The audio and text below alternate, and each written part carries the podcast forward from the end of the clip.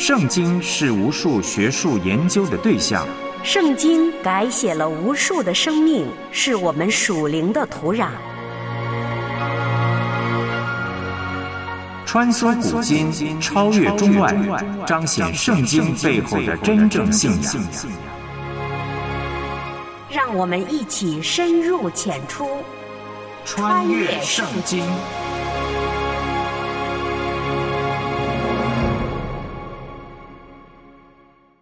穿越圣经，带你回归圣经。我是唐曼。圣经雅各书把人的舌头形容为是地狱之祸，是个罪恶的世界，是不止息的恶物。估计凡看到这一目了然，又让人忍不住浮想联翩的论述，都会连连称奇，暗暗叫好。再仔细的想想，这小小的舌头。能秒变毒蛇，能杀人于无形，大概也没人再敢说自己的舌头不曾犯过罪吧。我们一起来听由梁天禄播出、麦基牧师分享的今日信息。穿越古今，主爱已显明。永恒恩怨，救赎普及万民，顺服谦卑在主跟前，专心聆听，穿梭圣经里是主话语，是行主正道。走上窄路，穿越圣经。欢迎收听《穿越圣经》。穿越圣经这个节目呢，希望帮助每一位听众能够更加明白神的话语，成为遵行并且传扬神话语的人。那么，在上一次节目，我们就查考和分享了。雅各书二章二十一节到三章第四节，让我们先来重温一下。根据雅各书二章二十到二十四节经文的记载，雅各说亚伯拉罕因行为称义；但是根据罗马书的四章一到五节经文的记载，保罗则说亚伯拉罕因信称义。那么，到底信徒究竟是因行为称义，还是因信来称义呢？这是一个很有趣的问题。其实这两种说法呢，并不冲突，是互补长短的。不过，我们不要将之总结为真理就是这两个说法的混合物。真正的信心必然会带出好的行为，但好行为总不能使我们得以称义。信心带来救恩，顺服的行动则表明我们的信心它是真实的。那么，有关妓女喇合，你知道多少呢？根据《约书亚记》第二章的记载，拉合他住在耶利哥城，这个城市以色列人进到应许之地时首先来征服的城市。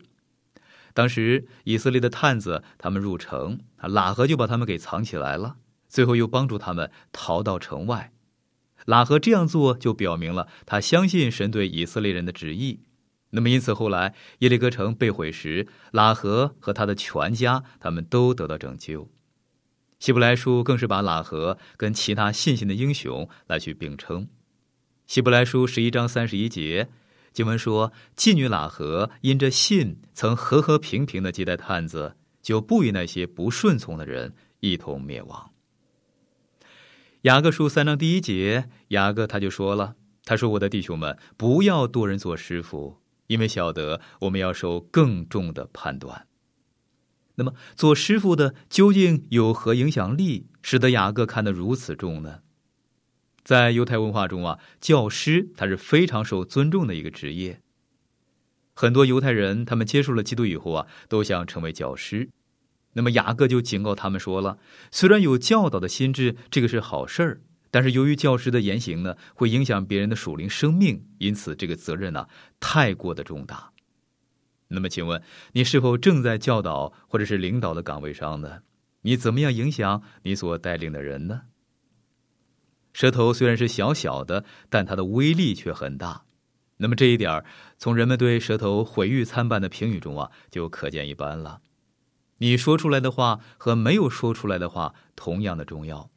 说合意的话，不单是指在适当的时候说适当的话，那么也指啊能够控制自己啊，不说那些不该说的。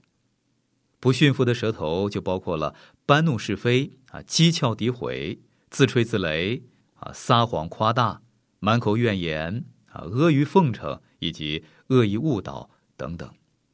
那么在说话之前呢，我们先问一问自己啊，想说的话它是真的吗？是必须的吗？它是善意的吗？雅各他就用船舵来去做比喻了。他就指出啊，我们信仰生活的方向在于舌头它的运用。小小的舵，它却能够左右大船。啊，狂风暴雨可能会猛袭船身，但是小小的船舵，它却能够来掌控整艘大船。舌头也能够改变我们的人生的方向。啊，多少人被口舌给毁了？很多妇女的名节常常被闲言闲语啊给重创。雅各他就说了：“他说舌头比狂奔的野马，或者是海上的风暴要更加危险。那么酗酒的问题呢，很严重。可是圣经对舌头他的谴责比酗酒啊还要更加严厉。口舌它会惹出更大的祸害。那么根据箴言六章十六到十七节经文的记载，神他所恨恶的七样事中啊，撒谎的蛇，它就是其中之一了。”那么舌头它会让我们呢来去惹祸上身的。有人说，无心之言可以引起争端，无情之言可以毁人一生，怨恨之言可以滋生仇恨，尖刻之言可以击杀人性，恩慈之言可使万事亨通，喜乐之言可以使生活熠熠生辉，适时的安慰之言可以减轻压力，那么慈爱的言语可以医治，可以祝福。那么在二战期间呢，有一位将军对驻防外地的军团就发表了告别演说。这篇演说让我特别的感动。他说：“下达命令必须告知个人，还要口语化，否则执行就无法贯彻。因为命令的成功与否啊，在乎人为因素。”他接着又说了：“他说有一节新约圣经的经文常常浮现在我的脑海中。”就是哥林多前书的十四章第九节，经文说：“你们也是如此。舌头若不说容易明白的话，怎能知道所说的是什么呢？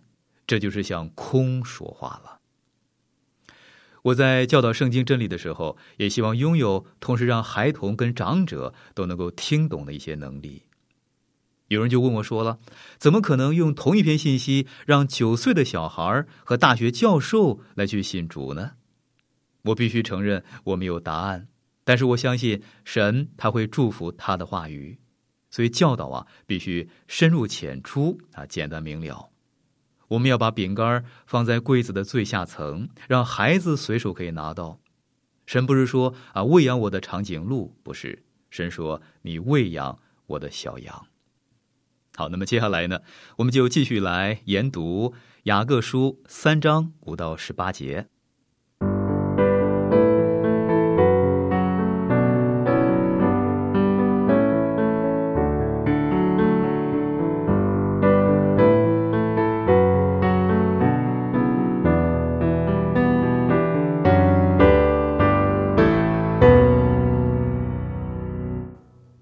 雅各书三章五到六节，雅各说：“这样，舌头在白体里也是最小的，却能说大话。看那最小的火能点着最大的树林，舌头就是火。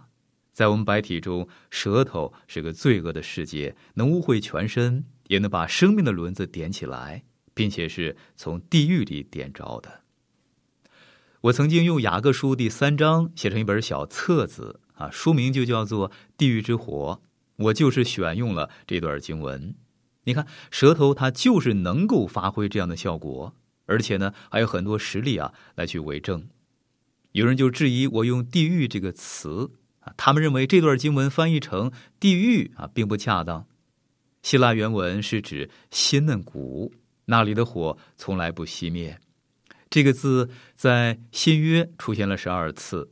主耶稣用了十一次，雅各他用了一次。那么正确的翻译就是舌头的火是从地狱里点燃的。雅各他用火来比喻舌头，让人印象就很深刻。我不知道你有没有看过森林大火，在天干物燥的时候啊，就很容易发生，而且破坏力很大。有时呢，人们就不能够控制它啊，只好任之自行熄灭。火，它一直是人类和大自然最重要的朋友之一。那么，很多历史学家他们就称啊，人类文明啊是从火来开始的。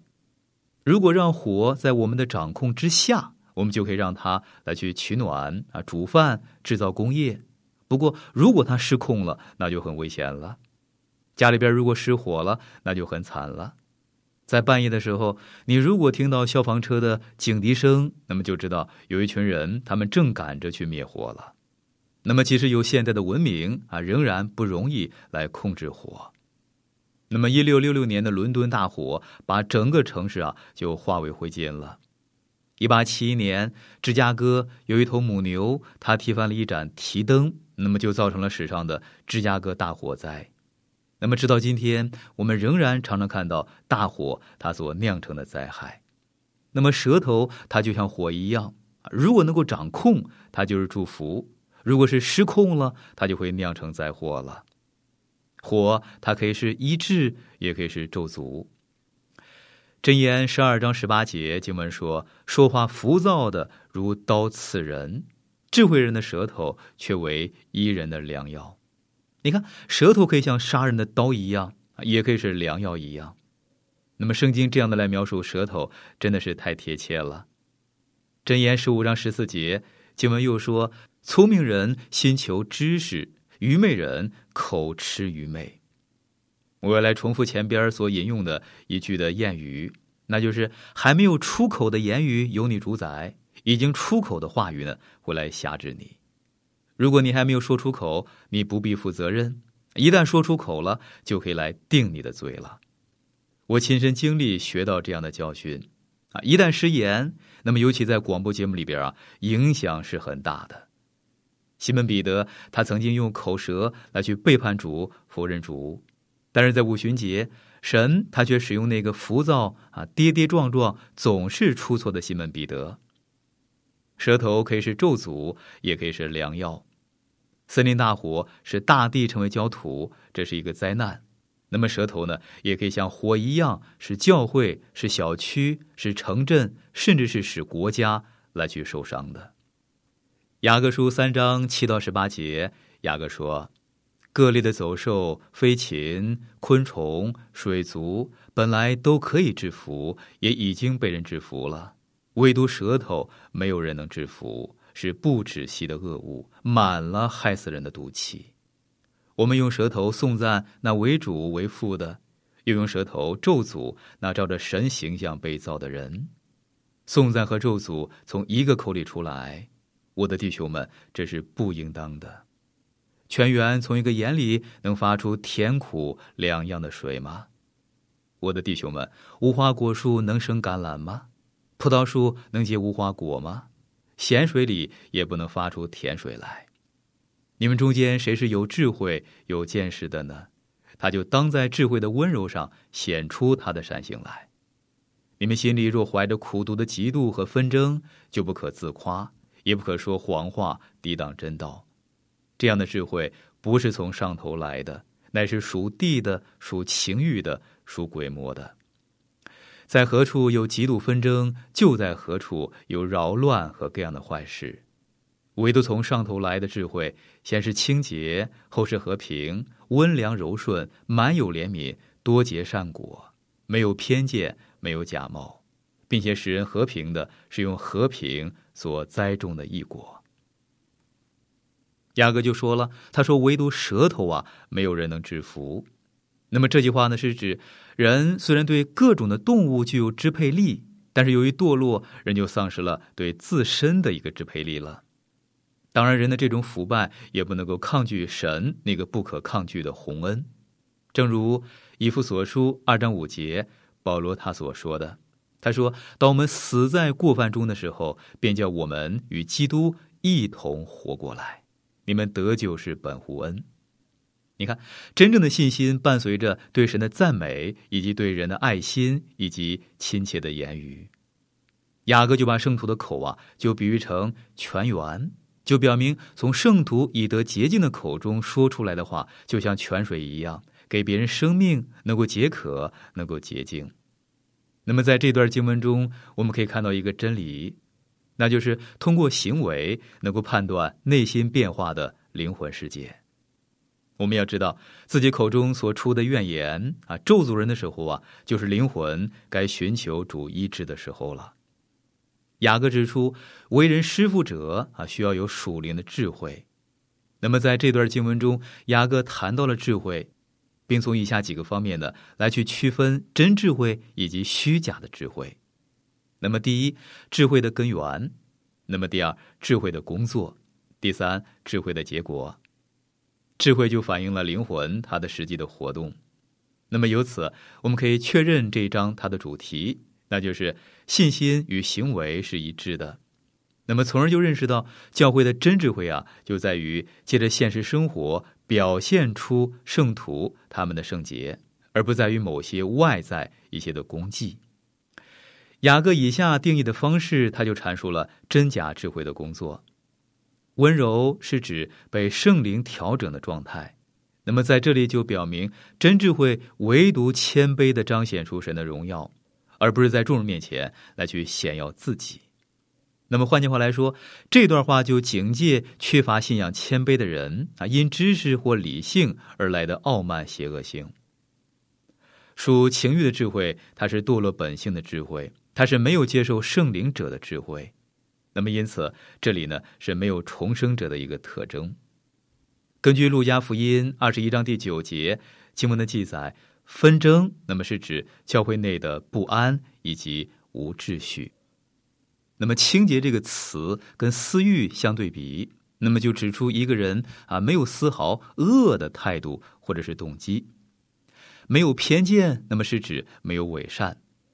雅各对智慧的概念呢，并非啊辩论性的。而是彻底实践性的，神他是美善的，所以从神那里所发出来的光呢，它是毫无阴暗的。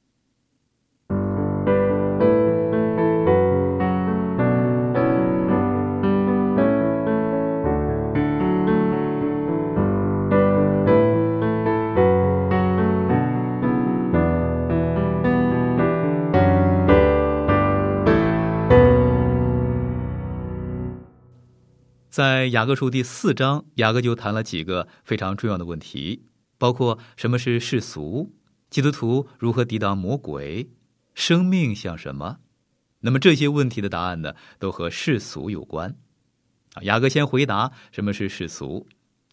我相信一般教会的信徒都有答案。啊，有的说世俗啊，就是看你参加或者是沉迷于哪些的休闲娱乐。啊，例如说，你看哪种类型的电影、电视？你爱逛街买衣服吗？你爱喝酒吗？啊，这是所谓的世俗。我告诉你，雅各他不会同意你的这种看法。还有人就认为说了，世俗与否啊，要看你和哪些人在一块儿，和哪些人去交往。毕竟物以类聚嘛。如果你常和一群世俗的人去交往，你就是世俗的人。可是，在雅各的学院里边呢，如果你给出啊这样的答案，你一定呢也不及格，你一定拿不到这门课的学分。那么，还有人就认为了，世俗与否啊，就在于你谈话的内容，你一定要学会适时的说感谢主、赞美主、哈利路亚。世俗就是你说了世俗的话，那么这也不是正确的答案，你也不会及格。有人就认为说了，世俗与否就在于你的穿着。那么，另外还有人认为啊，如果一个人只管做生意赚钱，其他的一概不顾啊，也不常去教会，那他就是一个属世俗的人。亲爱的朋友，在雅各的学院里边呢，这门课呀还是不能够过关。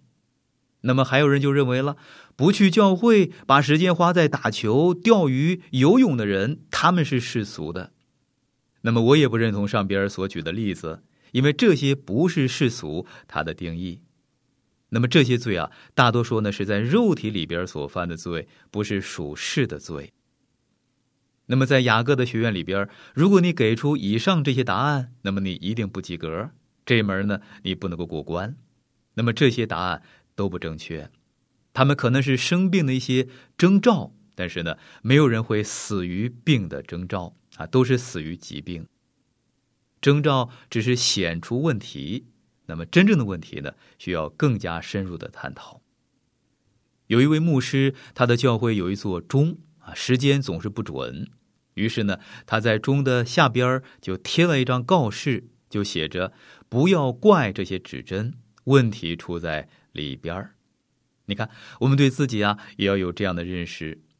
我们所谓的世俗，只是时钟表面的指针罢了，真正的问题是在里边的。有一个基督徒作家，在他的小说《浮华世界》中啊，他用了跟别人不同的笔法来去谈世俗。故事的背景就是拿破仑滑铁卢战役前后的年代。那么书中的人物就充满了伪善啊、卑鄙、嫉妒，还有纷争。有人曾经问作者说了：“你为什么不在你的小说里边安插一些好人呢？啊，你总是描写一些非常卑劣的小人。”作者说：“我仔细观察人性啊，可是，在人类中找不到英雄，人性中充满了庸俗、卑鄙、纷争以及罪。”那么，作者在最后啊，他为《浮华世界》这部小说，他就安排了一个非常高明的结局。他说：“孩子，把所有的玩具收起来吧，我们的戏已经演完了。”你看，这就是人类。莎士比亚说：“人是一个不称职的演员啊，荒腔走板的演完一出戏，草草下台。人性充满了俗不可耐的俗世的情节。”有一位学者，他对世俗的定义呢比较接近圣经的教导。有一天，有一个很沮丧的人来见这位学者，他就说了：“你不觉得这个世界越来越基督化了吗？”这位学者说：“才不是呢！我觉得世界呀变得有一点像教会，可是教会却世俗化了。那么，什么是世俗呢？啊，没有简单的答案。”但是呢，我要让雅各来告诉你这个明确的定义。雅各说：“世俗就是纷争、嫉妒。”啊，我们要回到雅各书的三章第十三节，重温雅各他的想法。雅各说：“你们中间谁是有智慧、有见识的呢？他就当在智慧的温柔上显出他的善行来。”那么，在雅各学院里边，信心它是必修课。所有的选修课都和信心有关，信心的行为会带出温柔。那么接着，在三章十七节，雅各他又说了：“他说，唯独从上头来的智慧，先是清洁，后是和平，温良柔顺，满有怜悯，多结善果，没有偏见，没有假冒。你看，有温良柔顺，谦卑，谦卑就是顺服。雅各书三章十六节，他又说了。”在何处有极度纷争，就在何处有扰乱和各样的坏事。那么这就是世俗，教会的世俗会造成异端啊、宗派、小团体分裂以及党派。那么这样的情况呢，就充斥在教会里边了。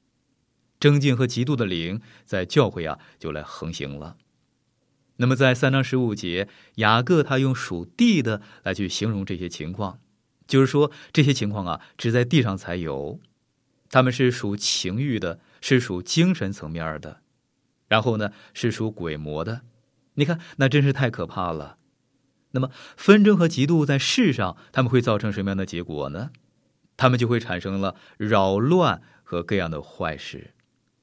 那么，有了背景资料，我们就能够明白雅各他在第四章中他的教导了。雅各在前边叙述没有重生者他们的属世的面貌，那么在第四章他就更加详细的论述了这世界的私欲，私欲就引起了相互的纷争斗殴啊，诱发灵性的奸淫啊，尤其不顺从神的旨意。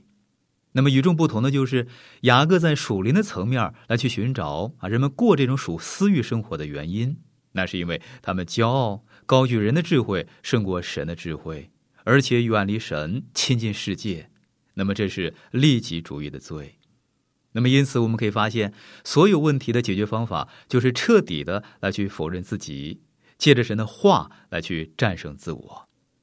那么，另外一方面，雅各也要通过第四章来去披露那些啊声称有信心，但却继续按照情欲来去生活的人，他们的虚假信心的本相。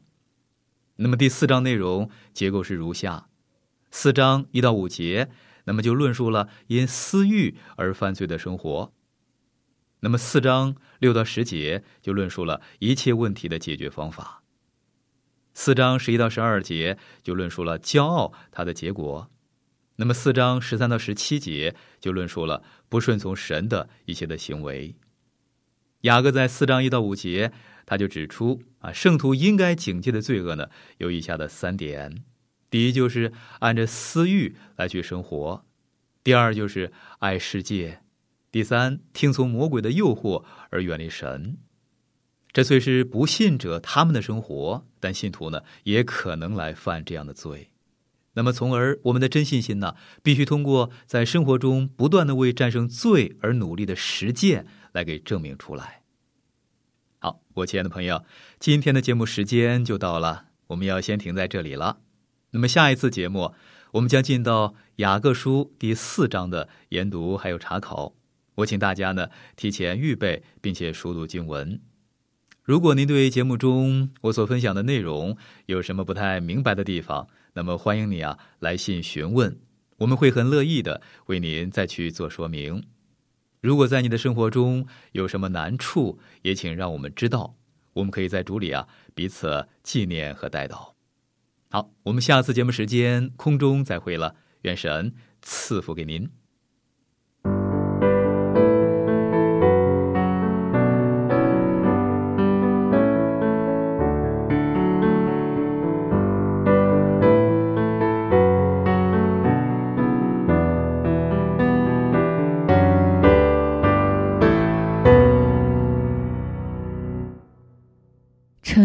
的世界几乎没有人不曾受过言语的伤害，但我们总是牢牢记得别人对舌头的不当使用，却忘记自己的舌头也曾伤人害己。求主怜悯，求主赦免我们。今天的节目就到这了，我是唐曼，明天我们再会。书，是上帝给我的一本书，叫我生命的一本书，叫我蒙福的一本书。我最爱的一本书，是上帝给我的一本书，叫我生命的一本书，叫我蒙福的一本书。创世纪记载了开始。之路，一眼到末了。